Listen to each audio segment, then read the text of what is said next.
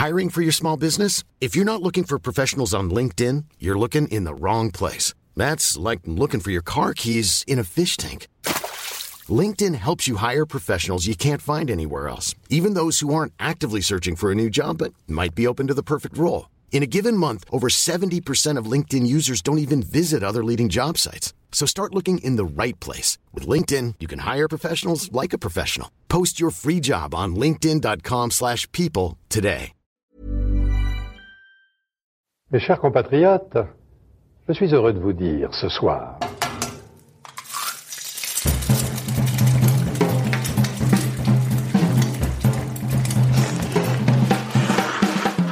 Bonjour et bienvenue dans À Poil, le podcast qui met à nu les chefs. Je suis Julie Gerbet et vous écoutez l'épisode 16 de la deuxième saison, dans lequel j'ai le plaisir d'échanger avec Alexia Duchesne, demi-finaliste de la saison 10 de Top Chef. Je me suis sentie chef pour la première fois. Je veux dire chez Fulgurance, mais euh, parce que euh, c'est vrai que c'est la première fois qu'on me laisse les rênes à 100%.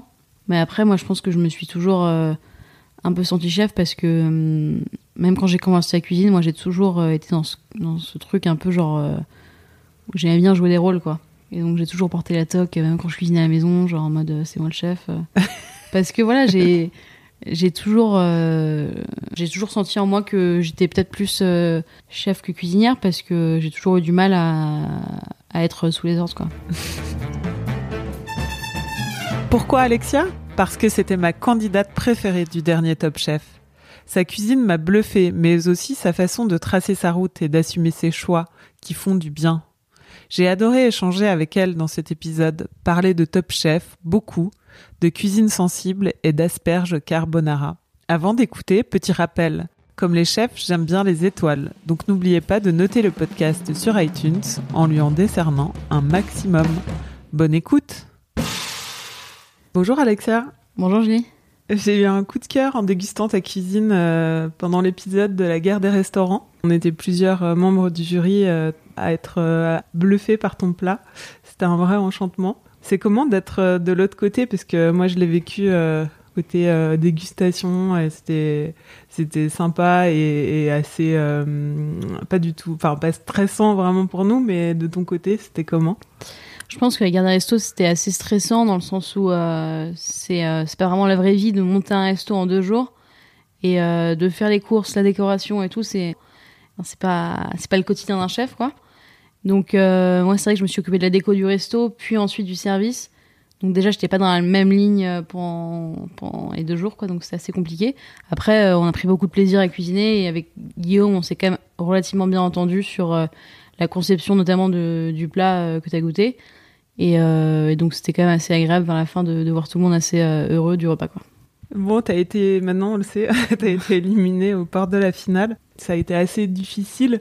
Tu t'es prise au jeu du concours. Bah, c'est vrai que au tout début, euh, quand j'ai commencé Top Chef, enfin, je me voyais même pas aller dans. Je, me- disais, vu le niveau des autres, euh, que j'allais pas faire long feu, quoi. Et, euh, et je pense qu'on se prend au jeu à partir d'un certain moment. Moi, le gros déclic, ça a été quand je me suis coupée et que je suis revenue et que j'ai eu des compliments d'Yannick Aleno. Je pense que ça m'a vraiment reboosté et, et je me suis dit qu'il y avait peut-être une possibilité pour moi d'aller euh, jusqu'au bout. Mais euh, c'est clair que quand on a des compliments de Ducasse, Romain Médère euh, et Aleno, on, espère bien sûr aller jusqu'au bout et on y croit. Et après, euh, partir si près du but, c'est toujours difficile. Après, c'était il y a six mois, je suis passée à autre chose, mais, mais bien sûr, sur le coup, c'était assez difficile. C'est pour moi la, grande gagnante, enfin pour moi et pour plusieurs personnes, parce que c'est vrai que c'est c'était celle dont la cuisine euh, m'a le plus emballée à la télé, enfin, à la télé un peu en vrai, j'ai eu cette chance. Comment t'es arrivée dans le concours? Bah, je suis arrivée dans le concours euh, un peu par hasard parce que ça fait trois ans qu'on me contacte. Après, il y a trois ans, j'étais quand même, euh, enfin, j'avais 20 ans, je me sentais pas du tout prête à, à faire ce concours-là. On te contacte parce que t'étais dans, ils, ils font On une espèce de chasse. euh, Ils ont une sorte de, Euh, ils ont plusieurs chasseurs de tête un peu ouais. sur sur Facebook et les réseaux pour repérer les jeunes. des- voilà. ouais. Donc je pense qu'ils m'ont repéré comme ça. Et puis, et puis voilà, j'avais refusé deux années de suite. Et là, je me suis dit, bon, euh, en fait, j'en ai parlé à Giovanni Passerini, donc euh, mon patron euh, et mon chef donc à l'époque. Et, Giovanni tout de suite m'a dit, mais fais-le, c'est une super visibilité. Et puis comme ça, tu peux défendre aussi une cuisine qu'on voit jamais à la télé. En fait, c'est vrai que la cuisine, on touche à peine aux produits, on essaye, enfin, on, essaye de le laisser s'exprimer. c'est vrai que dans Top Chef, c'est vraiment coutume de voir ça. Donc, je me suis dit que ça pourrait être un beau challenge de défendre une cuisine jeune, simple, parfois peut-être trop simple, mais, mais aussi mais aussi affirmée. Donc, donc c'est comme ça que je suis un peu tombée dedans. Tu t'es décidé à participer. Et comment ça s'est passé, le, le, casting, tout ça? Tu as passé des épreuves quand même? Le casting, en fait, du moment où j'ai postulé jusqu'au moment où j'ai eu une vraie euh, réponse finale, ça a pris genre trois mois et demi. Donc c'était quand même assez long. En fait, euh, on dépose une candidature. Enfin, même si on est contacté, on doit quand même remplir un dossier. On remplit un dossier avec euh, des questions assez lambda sur la cuisine. Ton CV, des, nos CV, des photos de cuisine, des photos de, de plats. Et c'est vrai que moi, je prends jamais mes plats en photo parce que j'en avais jamais fait des plats vraiment à moi. Enfin, voilà, je vais pas prendre des photos de burgers que je fais chez moi le week-end. Donc, euh, donc je me rappelle, euh, j'ai commencé à, en plein service du midi. Giovanni m'a dit, vas-y, tu prends ton temps, tu te mets ailleurs et tu vas faire des plats. Et j'ai passé ma journée euh, à faire des plats qui n'avaient ni queue ni tête, mais qui visuellement étaient super sympas, juste pour, juste pour passer le casting, quoi. Donc, je veux dire, il y avait que des trucs crus, des trucs pas cuits et tout, mais, mais bon, c'est passé, donc c'est le principal. Et, euh, et après, on a des interviews euh, dans les studios d'M6 pour voir si on passe bien, si on, s'exprime bien, etc. Et puis euh, ensuite, on a deux tests culinaires, deux tests de 45 minutes. Un plat qui est un peu un plat signature où on fait ce qu'on veut, on est assez libre. Et un Tout plat... seul ou vous êtes tous les candidats, enfin tous les. On est On, est sept par cuisine et on cuisine avec plein, plein de gens. Moi, j'étais dans la même session que Damien, donc c'est comme ça qu'on s'est connus. Et après, on a un autre test façon panier secret 45 minutes pour créer un plat avec un panier secret. Donc le thème c'était l'œuf. Donc c'est vrai que tout le monde avait fait genre des œufs, euh, je sais pas, à basse température, parfait, machin et tout. Et j'étais la seule qui avait fait un faux plat. Parce que moi j'étais vachement inspirée euh, de ce que je mangeais tout le temps chez, chez Moko. Euh, enfin voilà. J'adore enfin l'œuf très simple quoi. Et c'est vrai que ça avait fait parler parce qu'ils étaient en mode tu fais top chef et tu fais un faux plat et au final c'est passé donc voilà.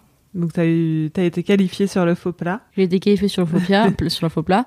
Et euh, sur le plat d'avant, euh, c'était un meilleur rouet de France qui goûtait. Et puis, voilà, ils ont trouvé ça cool.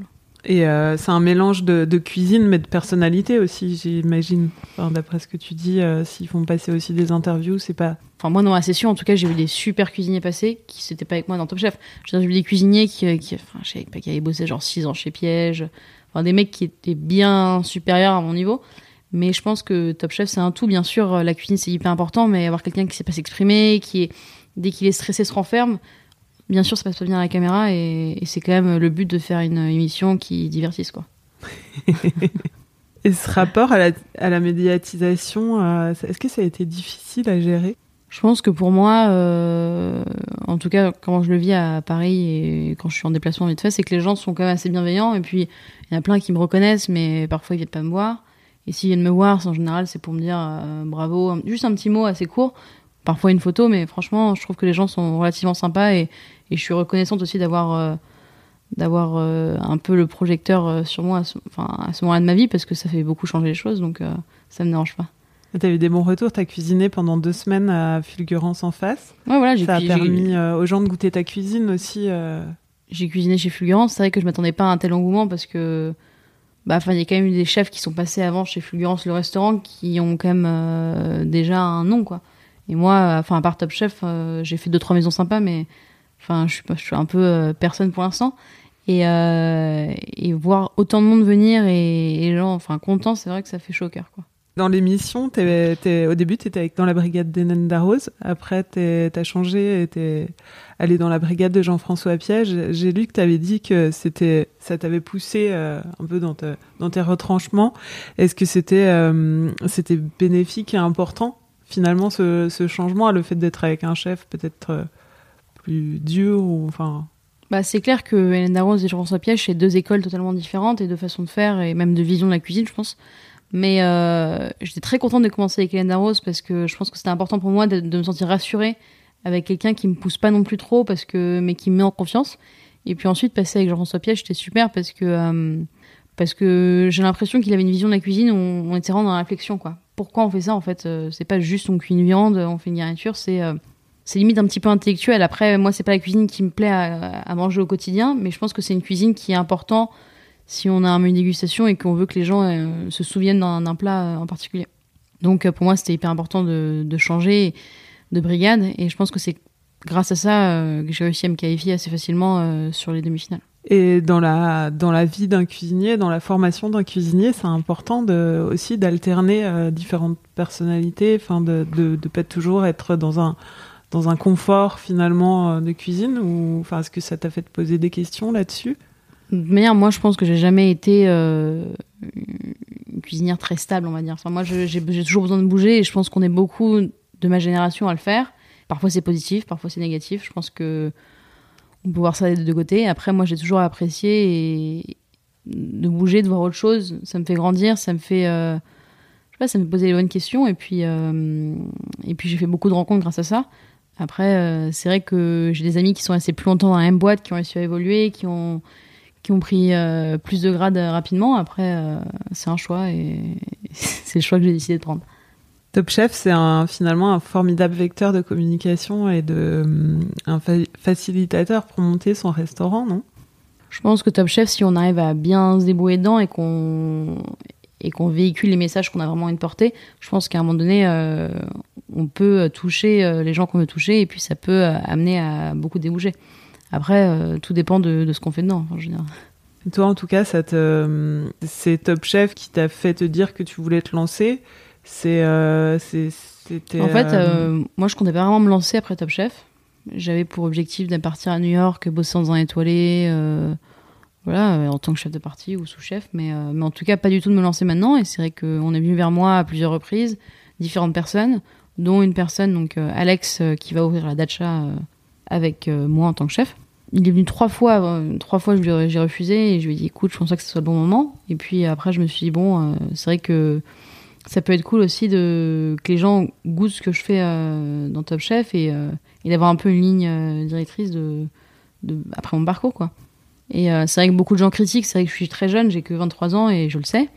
Après, je pense que je suis quelqu'un qui euh, qui essaie pas de tromper en fait. Euh, Je pense que dans la cuisine que je vais faire là-bas, je vais pas essayer de montrer que j'ai plus de technique euh, que ce que j'ai vraiment. Donc euh, je ferai une cuisine assez simple et qui me ressemble et, et voilà. tu te sens prête, donc? Je me sens prête parce que chez Passerini, euh, Giovanni m'a toujours laissé beaucoup de place, en tout cas au management et, et à la gestion et à l'organisation de, des cuisines. Donc, euh, en tout cas, sur ce point-là, je me sens assez prête. Après, euh, la question, et je pense que c'est ce qui me fait le plus stresser, c'est est-ce que les gens vont apprécier ma cuisine? Parce que c'est vrai que c'est facile de cuisiner euh, chez Fulgurance et de faire des petits plats un peu tapas, mais là, on va vouloir quand même faire une vraie cuisine plus sérieuse. Et, c'est sûr que c'est un gros stress, mais bon, on va essayer de gérer ça. En même temps, chez Fulgurance, t'avais une plaque, un mini four et, et un commis. Ah non, c'est clair que chez Fulgurance, c'était. euh, Et du bordel partout. Non, c'est vrai que chez Fulgurance, c'était pas euh, la cuisine idéale, mais, euh, mais je pense que quand les gens viennent dans un bar à vin, déjà, ils ont moins d'attente. Tu crois? Oh, ouais, non, enfin, pas moins d'attente au niveau du goût, mais je pense que Ouais. niveau euh, dressage, euh, précision, machin, voilà, ils sont plus. euh, Parce que je pense que c'est une des premières fois où le grand public pouvait goûter sa cuisine aussi. Et il y avait des attentes aussi là-dessus. Ouais, je pense euh, qu'aussi, euh, je pense, enfin, j'ai eu deux, trois échos, mais je pense qu'il y a aussi beaucoup de gens qui avaient trop d'attentes par rapport à ce bar vin, en fait. Ah bon? Il y a des gens qui regardaient Top Chef et qui s'attendaient vraiment à un truc en mode Top Chef, quoi. Mais sauf Ah que c'est pas ça Oui, que. non, Déjà, c'est pas, pas ça ma cuisine. Enfin, à part quelques, quelques plats qui me ressemblaient vraiment à 100%. Mais euh, c'est vrai que moi, j'ai toujours été plus dans le partage et dans ce concept c'était partagé. Et euh, je pense que quelques personnes de Top Chef comprenaient pas trop cette approche enfin, plus simpliste de la cuisine, quoi. Qu'est-ce que tu vas faire chez Dacha alors? Qu'est-ce que ça va être? Euh, alors le resto d'Acha, euh, ça va être un lieu un peu spécial dans le sens où on a un restaurant donc 65 places assises, donc ce qui est assez gros. Rue de Saintonge C'est ça? Non, rue, rue des Gravilliers. Ah oui, rue des, rue des Gravilliers. Voilà, donc euh, en plein cœur de et métier. On va avoir un bar à cocktail en sous-sol avec une team de mixologistes et tout ça. Et on aura, enfin, on a une partie club entre guillemets qui à deux heures. En fait, c'était juste pour animer un petit peu. Et l'idée, on a, enfin, le propriétaire a appelé ça Dacha parce que c'est un peu l'idée d'avoir une maison en fait, euh, de reproduire ce cet effet où on ne sort pas en fait. On va euh, au resto, on peut aller euh, boire un verre, aller au club après, ou vice versa. On il n'y a pas de place euh, au resto. On va d'abord boire un verre, puis voilà. Et après, en termes de cuisine, donc nous, on verre que le soir. On va faire assiette à partager. Moi, c'est un peu la, cuisine que j'ai découvert chez Frenchy et qui m'a beaucoup plu quand j'ai travaillé à Londres. Et, et donc voilà, l'idée, c'est vraiment d'être sur un univers. Hier, j'ai fait la carte avec mon sous-chef. On est vraiment parti sur un hiver très euh, végétal et plus marin.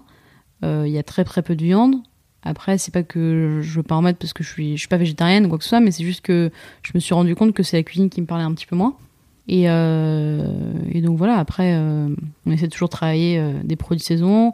Je- moi, je suis pas du tout en circuit hyper court comme fait Florent Aden ou autre, mais, mais en tout cas, des produits qui prennent pas l'avion ou des choses comme ça. Quoi.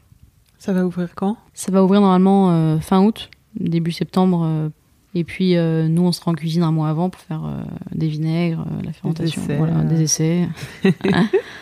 Voilà. Ça va arriver vite. Ouais, c'est clair. Bon, comment t'es arrivée dans la cuisine? Je suis arrivée dans la cuisine, je dirais pas par hasard, parce que pas trop non plus, mais, mais un peu quand même, parce que enfin, j'ai suivi un parcours très classique. J'étais euh, au collège, après je suis partie en pension, euh, une pension catholique près de Tours. Et euh, T'étais une mauvaise élève j'étais pas une mauvaise élève, mais j'étais pas. J'avais toujours des très mauvaises fréquentations à cette époque-là. en fait. et, euh, et en fait, la pension, ça me saoulait en seconde. Et donc, toutes mes copines commençaient à partir parce que c'était un peu cool de partir de la pension et tout, et de, de revenir à Paris. Donc, euh, donc j'ai quitté la pension, j'ai dit à mes parents, je rentre. Sauf qu'aucun lycée en milieu de seconde, euh, en tout cas, aucun bon lycée euh, a de la place. Et donc, euh, pendant un mois, j'étais déscolarisée. Après, je suis dans un lycée euh, hors contrat, enfin, voilà, un calvaire. Et, puis après, en fait, il y avait un lycée hôtelier près de chez moi, genre rue de Courcelles. Et je me suis dit, bon, bah, pourquoi pas tester. J'avais toujours, enfin, j'ai toujours aimé la cuisine, j'en ai déjà parlé à mes parents, mais c'est vrai que mes parents étaient un peu contre. Et on s'est dit, bon, on se met en bac techno. Comme ça, au pire, si je veux faire autre chose, le bac techno, c'est assez large. Et en fait, il n'y avait plus de place en bac techno. Donc, ils me disent, ils me disent tu, tu commences en bac pro. Et si jamais tu es première de ta classe, tu partiras en bac techno l'année d'après. Donc, euh, j'arrive en, cours de cu- en cours de cuisine déjà avec des gens qui en ont rien à faire dans la cuisine. Donc, c'était assez spécial. Et, euh, Et toi, tu découvrais aussi. moi, je découvrais, donc moi, j'y connaissais rien. J'étais entourée de gens qui n'y connaissaient rien non plus, mais qui n'avaient enfin, qui avaient pas envie d'être là. En fait, le bac pro, c'est vraiment. Je pense que ça- c'est toujours une voie un peu de, de garage. de garage Ouais. et c'est triste à dire. Je veux dire, Je pense que sur ma classe de, de bac pro, on est peut-être 5 à faire de la cuisine sur 30, quoi. Je veux dire, c'est pas normal. Et, euh, et donc, en fait, j'ai fini première de ma classe en seconde et on m'a demandé si je voulais repartir en bac techno et au final, j'ai refusé et je suis restée en bac pro parce que, en fait, je me voyais pas faire autre chose. euh, Déjà qu'on avait peu de temps en cuisine, on a que, je crois qu'on a que 15 heures par semaine, ce Ah qui oui. c'est pas énorme. Euh, en bac techno, on a que 6 heures, euh, 6 heures ou 8 heures toutes les deux semaines, un truc comme ça. Oui, c'était assez peu. Donc c'est assez peu et je me voyais pas en fait euh, arrêter ce rythme-là parce que je commençais vraiment à découvrir des choses. Et donc, euh, donc j'ai refusé, je suis restée en bac pro pendant 3 ans. Puis après, j'ai fait un CAP pâtisserie à Ferrandi. Et j'ai enchaîné en fait sur un, un BTS qui m'a tellement euh, saoulée. Au bout d'un mois, j'étais en alternance chez Taïwan, euh, j'étais à Ferrandi. euh, Enfin, j'avais un peu genre le meilleur euh, CV entre guillemets, on peut, enfin, de ma classe. Et en fait, ça me correspondait pas du tout. C'était juste, euh, enfin, être assis sur une chaise toute la journée en, en cours, c'était juste euh, enfin, inimaginable quoi. Tu voulais cuisiner, tu Je voulais dans la absolument- cuisine. ouais, je voulais absolument cuisiner. Et en fait, euh, j'ai vu Grégory Marchand poster quelque chose sur Facebook comme quoi il cherchait quelqu'un à Londres. Euh, j'ai j'ai envoyé un message, il m'a dit tu viens à Londres demain. J'ai pris un bus de nuit, je suis partie à Londres et Et t'as tout plaqué. Et T'as tout plaqué plaqué. Ferrandi, Voilà. Taïwan. euh. voilà, j'ai tout plaqué. ouais. Et la cuisine, t'aimais ça T'aimais ça comment? Tu cuisinais quand t'étais petite? Tu... Alors, Quand j'étais au collège, je faisais jamais mes devoirs. En fait, je faisais jamais mes devoirs et mes parents me donnaient toujours l'argent pour faire les courses. Donc j'achetais genre euh, des filets de bœuf, je faisais genre 15 000 garnitures, euh, des salades, des entrées, des trucs, des desserts. Mais T'aimais ça quand même. J'adorais ça en fait et c'était aussi une façon pour moi de dire bah voilà j'ai pas fait mes devoirs mais j'ai cuisiné donc euh, donc voilà quoi. Oui, donc t'aimais ça déjà. Et à quel moment tu t'es dit que c'était vraiment ton truc? Je pense que ouais j'ai toujours aimé ça. Après même quand j'étais en bac pro cuisine, il y avait toujours cette petite voix dans ma tête qui me disait peut-être que je ferais autre chose. Toujours dans le milieu de la cuisine mais pas en tant que chef dans la vie quoi. Donc euh, je pense que ça a pris beaucoup de temps et c'est vraiment je pense à Londres que j'ai eu le déclic du style euh, voilà c'est ça et c'est rien d'autre. C'est vrai que j'ai toujours admiré les chefs, euh, je sais pas, comme Passard, qui disent Moi, j'ai toujours su et je me suis jamais demandé si je voulais faire autre chose. Moi, je pense que j'ai pas eu cette chance-là, dans le sens où pendant des années, je me suis un peu battue avec moi-même en me disant est-ce que c'est un bon choix? Est-ce que tu fais une connerie? Est-ce que tu veux pas faire autre chose? Parce que on n'est pas beaucoup de femmes dans ce métier et, et c'est vrai que c'est un métier qui est complètement, enfin, qui est hyper dur, quoi ça, ça, manque de, de modèles, euh, de modèles féminins aussi. Euh, bah, c'est, clair que les modèles féminins qu'on a, c'est un peu triste, mais euh, Anne euh, elle est fille et petite fille de chef. Enfin, c'est pas du tout le même univers que, que moi. J'arrive pas à m'identifier à elle. Hélène Darrow, c'est pareil. Donc je pense que c'est assez compliqué de s'identifier à, à, des femmes qui sont supposées nous représenter et en fait qui correspondent pas à, à l'actualité des femmes de chef aujourd'hui, quoi. Et c'était qui, je veux dire, les, les premiers chefs que tu admirais quand tu étais à l'école? Je pense que, enfin, moi j'ai toujours admiré les chefs, mais euh, plus qu'un chef, j'ai toujours admiré les chefs entrepreneurs.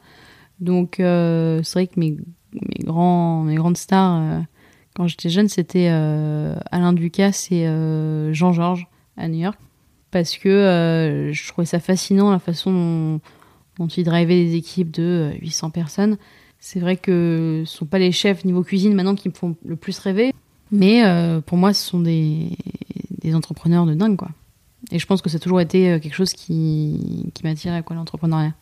Et dans tes différentes expériences, tu parlais donc Taïwan, euh, Frenchy, Covent Garden.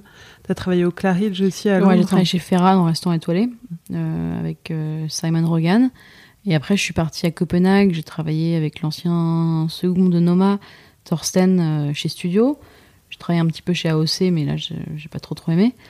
Et puis ensuite, euh, j'ai travaillé avec euh, Laura Vidal et Harry Cummins euh, au Paris Pop, à Cannes, puis à Arles, et puis ensuite euh, Passiri. Et quelle expérience t'a le plus marqué?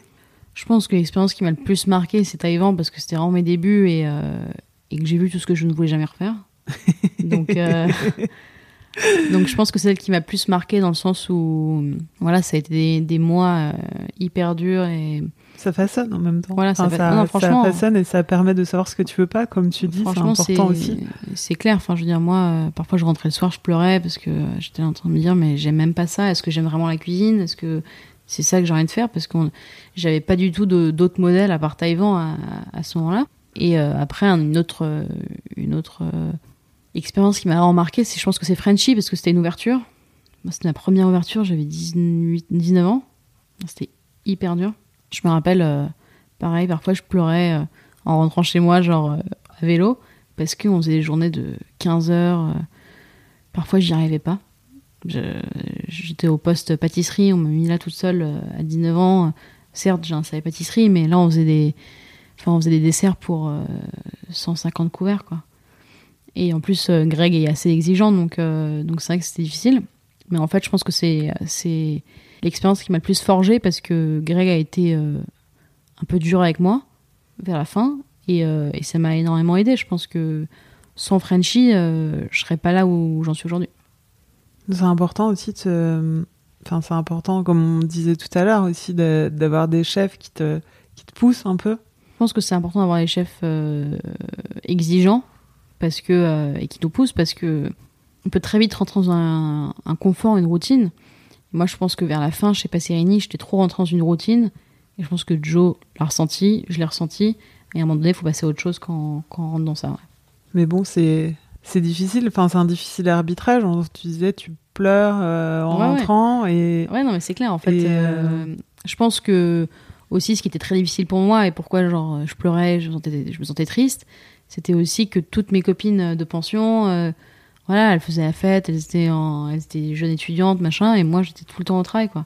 Moi, je n'avais pas le temps de sortir le week-end. J'étais à Londres toute seule. Euh, euh, j'habitais euh, dans un petit appartement toute seule. Enfin, je pense que c'était très difficile pour moi les débuts. Après, maintenant, je suis épanouie et je pas, je peux pas rentrer le soir. Hein, non, mais c'est dur d'entendre ces, ces, formations qui sont difficiles en fait aussi dans la cuisine. Enfin, ce, ce métier qui est hyper prenant et difficile euh, physiquement, euh, mentalement aussi. Non, c'est clair que c'est un métier qui est pas évident et que. Enfin, je veux dire, quand on voit qu'il y, enfin, y, a quand même beaucoup de chefs qui conseillent même pas ça à leurs enfants, quoi. Et euh, alors que moi, je le conseillerais, je pense, parce que je trouve que c'est un métier qui m'a tellement apporté et qui, et qui rassemble. je pense que c'est, il y a rien de plus beau, quoi. Et c'est dur d'être une femme dans ce métier? Une femme en cuisine, c'est dur. Après, moi, je pense que j'ai eu quelques histoires, euh, voilà, un peu sexistes, etc.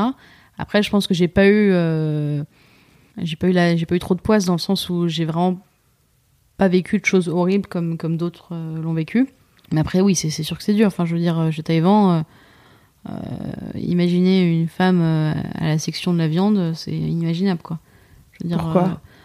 parce que les femmes savent pas, enfin, peuvent pas tenir de casserole, les femmes peuvent pas Ah ouais, faire de jus. C'est Enfin, ce qu'ils pensent. c'est ouais, Enfin, hyper sexiste. Et puis en plus, euh, ce qui est. Genre, si t'es une femme, t'accéderas jamais au, au poste euh, important là-bas. Enfin, moi, j'ai vu par que- Moi, j'ai définition. vu qu'une seule femme chez Taïwan euh, faire le poisson, et elle était restée euh, 4 ans, un truc comme ça.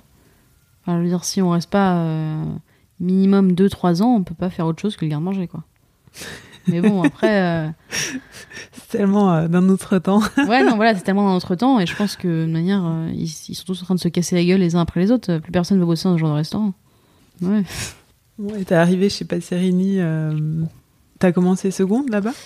Alors, je suis arrivée chez Passerini en tant que chef de partie parce que Harry, donc euh, avec qui j'ai travaillé à, Arles, c'est lui qui m'a un peu conseillé. Je lui ai demandé des conseils sur euh, quelle était ma prochaine euh, direction, quoi. Et puis, il m'a conseillé Septime, Passerini et le Grand Bain.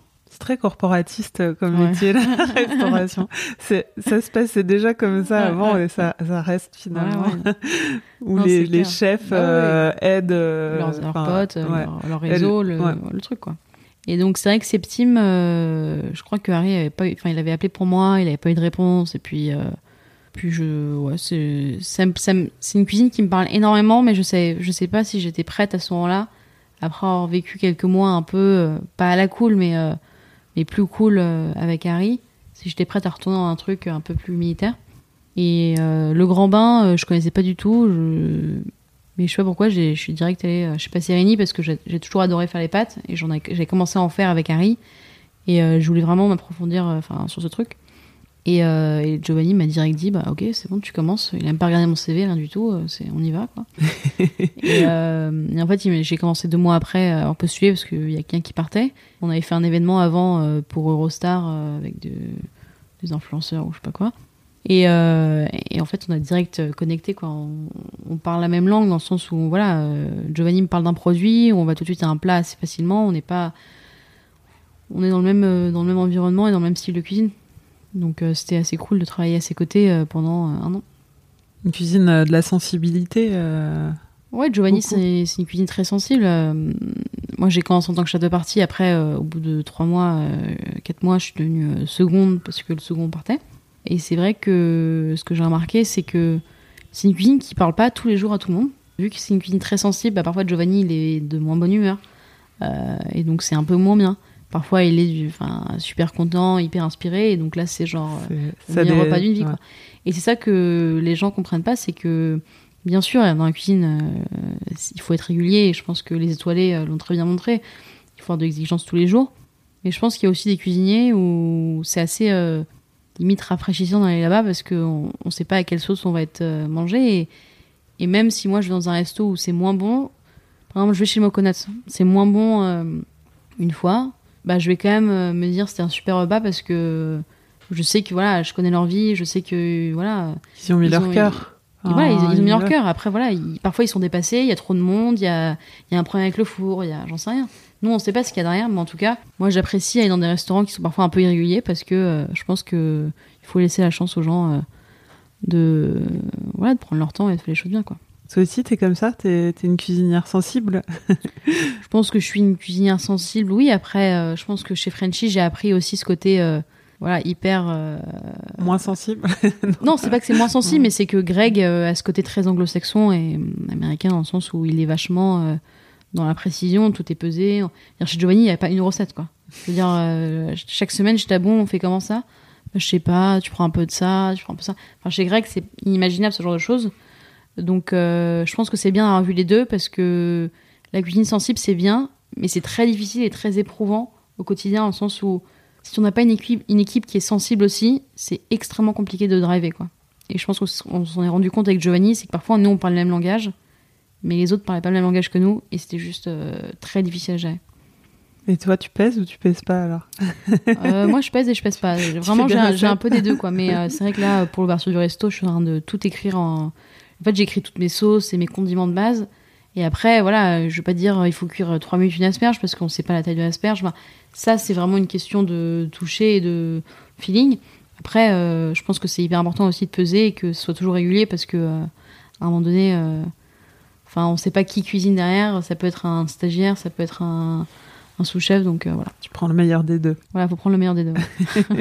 Justement, c'est cette cuisine euh, sensible, euh, moins technique, c'est ce que tu voulais faire passer dans Top Chef. C'est pour ça, ce que tu disais, c'est pour ça que tu as fait euh, l'émission. Et... Bah, je voulais faire l'émission pour montrer voilà une autre facette de la cuisine qu'on voit jamais à la télé. C'est vrai qu'on voit toujours les étoilés, les mecs hyper techniques, et je trouve qu'on voyait pas assez une cuisine d'actualité, quoi, tout simplement, une cuisine moins technique. Je dirais pas pas technique parce que je pense qu'il faut une base de technique pour pouvoir euh, vraiment euh, avoir une palette de, une palette de, possibilités euh, plus large lorsqu'on fait un plat. Après, bien sûr, je voulais plus prôner la sensibilité et, le respect du produit que la technique dans mes assiettes. Et tu disais que quand tu as fait le casting, tu as pris du temps, finalement, c'est seulement à partir de là que tu as pris du temps pour faire des plats pendant l'émission aussi, tu as dû aller chercher ton style culinaire, c'était les premières fois Moi, je suis quelqu'un qui parfois, enfin, j'avais jamais fait de plat, mais j'ai toujours eu beaucoup d'idées. Enfin, je note beaucoup d'inspiration, des choses qui me viennent. Après, moi, je les imagine, je, je les avais pas vraiment fait, mais en tout cas, je, pense que j'avais un style déjà que j'imaginais dans ma tête. Après, euh, c'est vrai que dans Top Chef, c'était la première fois que je posais mes idées euh, sur l'assiette et vraiment euh, que j'assumais un style. Et je pense que ça s'est vu au fil des semaines où au début j'étais plus euh, j'essayais plus de plaire euh, au grand nombre en gardant bien sûr ma touche. Et puis vers la fin voilà à un moment donné euh, tu dis voilà c'est peut-être ma, peut ma, dernière assiette j'assume je fais ça comme ça. Peut-être que c'est pas le plat à niveau dressage qui plaît au plus grand nombre ou, ou autre mais je pense que c'est important d'assumer. Tu as trouvé voilà petit à petit ton style je pense qu'un style, ça, peut se chercher toute une vie, enfin, dans le sens où on n'arrête pas de l'améliorer.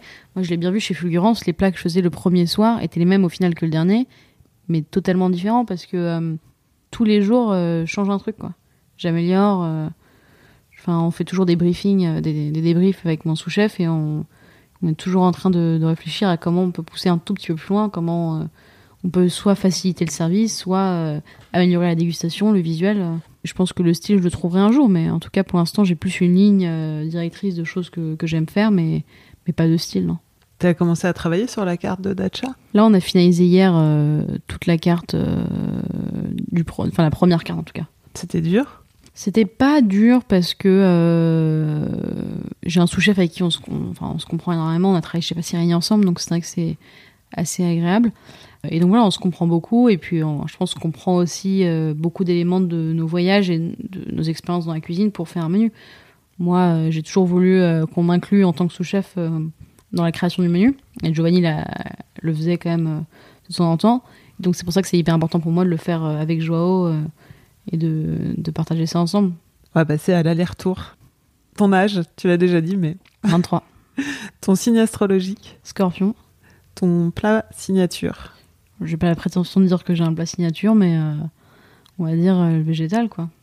Ton plat préféré? Pas de plat préféré, mais un plat que j'aime beaucoup, les quenelles de brochet sauce nature. Moi aussi. c'est dur d'en trouver des bonnes. Ouais, grave. Ton ingrédient préféré? Euh, Je dirais l'oignon parce que c'est très facile à travailler au fil des saisons. Ton ingrédient détesté? C'est tout ce qui est tout ce qui est genre gélane, tout ce qui est poudre euh, pour les enfin, créer des créer des textures quoi. Ton ustensile fétiche Le mortier. Ton dernier meilleur repas C'était à New York chez Estella. Quel est le resto que tu aurais aimé ouvrir euh, Estella à New York ou euh, Clamato à Paris. Enfin, en gros, un resto où les chefs ont envie de venir. Quoi. Le meilleur compliment qu'on t'ait fait euh, bah, Yannick Aleno, c'est un plat qui vaut des étoiles. Et la pire critique La pire critique, euh, c'est fade. ça manque de sel. Là, c'est vrai que c'est dur. Dans Top Chef? Euh, Non, non, euh, chez Fulgurance, il y a un client un peu bourré en fin de service qui m'a dit c'était cher et en plus c'était fade. Mais bon, c'est la vie, je pense qu'on peut pas toujours plaire à tout le monde et j'essaie de prendre du recul et voilà quoi. Surtout un client un peu bourré en fin de soirée. Ça aide à prendre du recul. Bon, qu'est-ce que représente la cuisine pour toi?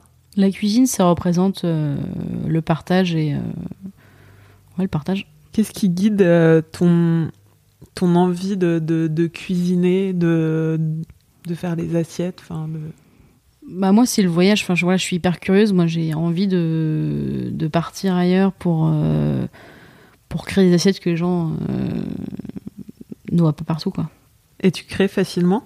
Je crée facilement, enfin j'ai toujours, enfin tout- tous les, toute la journée j'ai beaucoup d'idées que j'écris, après est-ce qu'elles sont toutes bonnes, Euh, j'en sais rien, mais en tout cas je crée euh, des assiettes euh, plutôt facilement.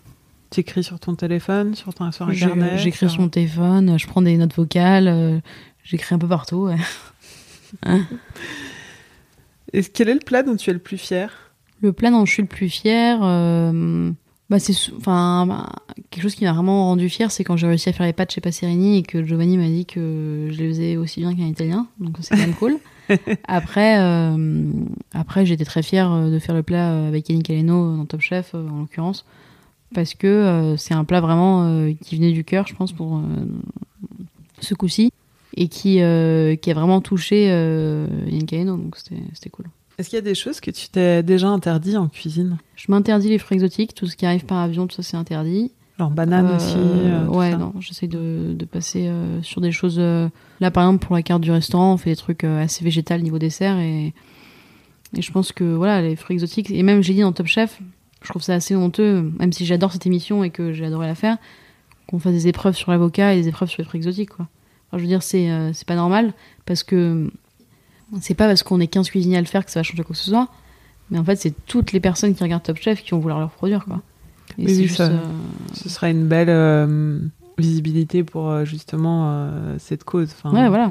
Quand est-ce que tu t'es senti chef pour la première fois? Alors, je me suis sentie chef pour la première fois. Je veux dire chez Fulgurance, mais parce que c'est vrai que c'est la première fois qu'on me laisse les rênes à 100%. Mais après, moi, je pense que je me suis toujours un peu sentie chef parce que hum, même quand j'ai commencé la cuisine, moi, j'ai toujours euh, été dans ce, dans ce truc un peu genre euh, où j'aimais bien jouer des rôles, quoi. Et donc, j'ai toujours porté la toque, même quand je cuisinais à la maison, genre en mode euh, c'est moi le chef. euh. parce que voilà, j'ai j'ai toujours euh, j'ai toujours senti en moi que j'étais peut-être plus euh, chef que cuisinière parce que j'ai toujours eu du mal à, à être sous les ordres quoi. C'est euh, Est-ce que C'est un ça, truc, ouais, comme tu dis, c'est un truc assez euh, inné finalement euh, chez toi? Bah moi Mais- par exemple, euh, je me rends compte que enfin je suis une bien meilleure chef que cuisinière dans le sens où j'arrive je- enfin je drive vachement facilement les équipes. Là avec mon sous-chef hier, on a fait un point, genre on était en mode moi je moi je parlais et lui il prenait toutes les notes. Enfin je veux dire lui c'est un super exécutant et il, il le sait et il adore euh, il adore faire ça en fait. Vous avez Et- trouvé votre place voilà. tous les deux. Et lui a quand même 10 ans de plus que moi et pourtant euh, il n'y a pas de problème là-dessus quoi. Et quel genre de chef es-tu? Euh, je suis une chef assez posée, parfois en manque de confiance parce que c'est clair que je manque d'expérience. Donc euh, parfois ça peut se ressentir que je suis pas certaine d'un truc, quoi que ce soit. Mais voilà, j'essaie de jamais hausser le ton, ça m'arrive mais c'est rare. Mais voilà, je pense que je suis quelqu'un de, de posé et chef moderne quoi. Et quand tu te présentes, tu te présentes comment? Aux gens qui te connaissent pas. Bon, maintenant beaucoup de gens te connaissent, mais Ouais, ouais, maintenant c'est Alexia Duchesne. Même pas Alexia Duchesne, c'est Alexia de Top Chef. Enfin, je pense que c'est compliqué parce qu'avant, moi, je me présentais en tant que sous-chef de, de Giovanni, mais euh, tu dis, ouais, tu disais pas euh, cuisinière ou. non, parce que euh, j'ai toujours été. euh, Enfin, je voulais jamais dire cuisinière parce que les gens, euh, vu mon âge et vu que je suis une femme, pensaient toujours le. Voilà, que j'étais sûrement une commis ou un truc comme ça. Et moi, j'ai toujours voulu m'affirmer. Donc, euh, c'est vrai que dès que je me présentais, je disais, voilà, je suis sous-chef de Passerini. Et donc, les gens, tout de suite, euh, ça faisait effet et, et me prenaient au sérieux. Et je pense que ça a toujours été un peu une petite bataille euh, pour moi d'être prise au sérieux. ouais. Le fait d'être une femme ou pas du tout? D'être une femme, de faire 1m60, d'être blonde. Enfin, voilà, il y a beaucoup de choses qui font que c'est compliqué d'être pris au sérieux. Mais après, je pense que maintenant, ça commence à arriver. Mais, mais voilà, c'est pas, c'est pas que j'étais prétentieuse de dire que de me présenter en tant que sous-chef, mais c'est juste que je pense que c'était un moyen pour moi de, de me rassurer et, et de me faire entendre. Et l'ambition, t'as l'impression que c'est mal vu dans le. J'ai l'impression que l'ambition, c'est assez mal vu dans le milieu, et encore plus en France, parce que, enfin, par rapport en tout cas à, l'Angleterre ou aux États-Unis, où on voit des chefs qui ont euh, 15 ans et qui cuisinent euh, dans des, dans- chez eux et qui facturent euh, 300 euros par personne. C'est vrai qu'en France, c'est un peu inimaginable. Mais euh, après, euh, moi, j'ai toujours assumé ce côté très entrepreneur euh, et euh, très business-minded, quoi. Mais euh, après, je sais pas si je vais rester en France. Je pense qu'il y a moyen que j'aille aux États-Unis ou en Angleterre euh, dans le futur. Et je pense que j'aurai peut-être plus ma, plus ma place là-bas.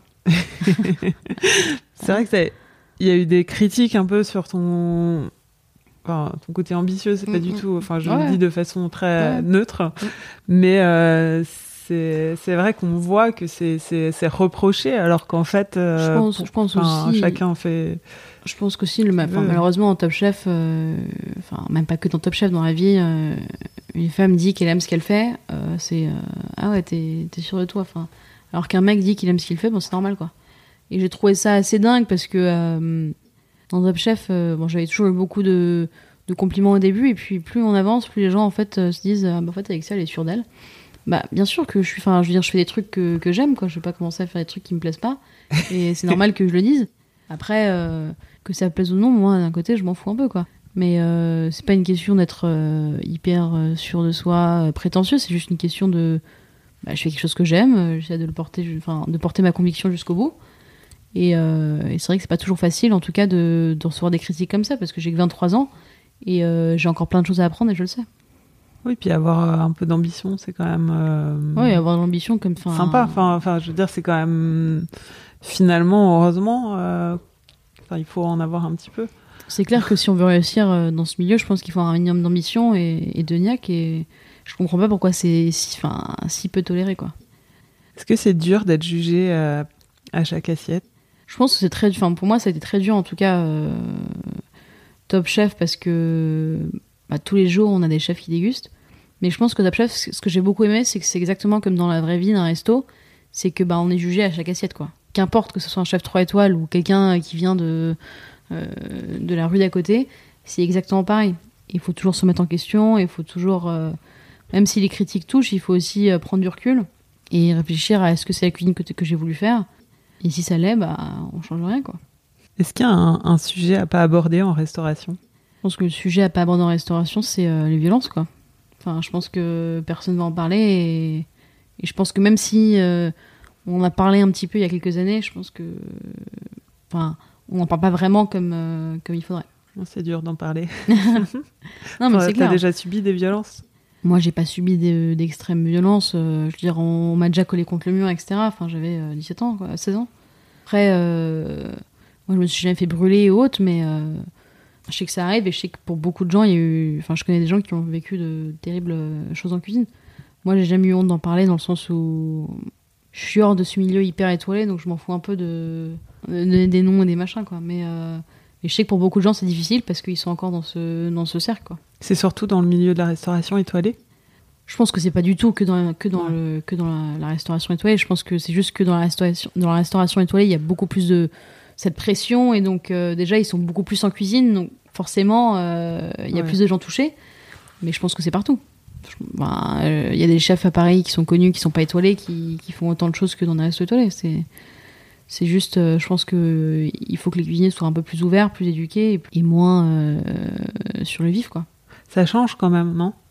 Ça change beaucoup. Enfin, grâce à beaucoup de jeunes chefs qui, voilà, moi j'ai tous mes potes en cuisine maintenant qui sont quand même assez posés. Moi, euh, quand parfois je vais travailler chez Atsushi, euh, Tanaka, c'est euh, assez carré, c'est posé. Il y a, y a pas un, mot au-dessus de l'autre. Je sais que maintenant Fleury, voilà, c'est quand même une chef hyper respectueuse et, et moderne. Et puis voilà, il y en a plein d'autres. Mais c'est vrai que il y a toujours cette vieille génération qui fait que c'est difficile de passer à autre chose. Ouais, surtout dans les, enfin surtout pour les jeunes qui vont se former Ah, le problème, dans c'est les que établissements. euh, quand t'es à Ferrandi, tu rêves pas, tu dis pas, j'ai tellement envie de travailler au Dacha, tu vois. tu dis, euh, Ah, j'ai trop envie d'aller travailler au Plaza Athénée, et au final, t'y vas, t'es dégoûté et t'arrêtes la cuisine. Donc, euh, malheureusement, euh, ça va bouger avec le temps. ouais, ça a Ça- bougé avec le temps. va- Après, maintenant, il y a, il y a des chefs d'étoilés qui aussi, enfin, comme Roland Eder, des chefs hyper posés qui, qui font font aussi changer. changer, ouais, qui font quand même changer les choses. Vaste euh, question. C'est quoi ton rêve professionnel? Le rêve professionnel, j'ai pas encore euh, réussi à vraiment le définir. Après, euh, je pense que c'est tout simplement avoir plusieurs restaurants parce que j'ai toujours voulu avoir des univers différents dans, dans chaque établissement. Et, euh, et voilà, que, que ce soit plein, que les gens soient contents. Après, je pense que mon rêve professionnel se définira au fil des années, mais pour l'instant, c'est c'est assez vaste. Et la cuisine gastronomique, tu as tiré un trait dessus ou pas du tout? Je n'ai pas tiré un trait sur la cuisine gastronomique parce que.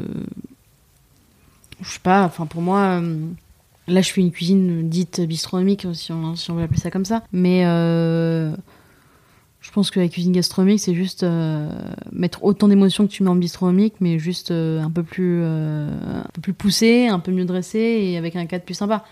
Je pense qu'on peut avoir autant d'émo- d'émotions, par exemple, chez Frenchy que à la Grenouillère. Je pense que c'est juste qu'il faut mettre les choses en contexte.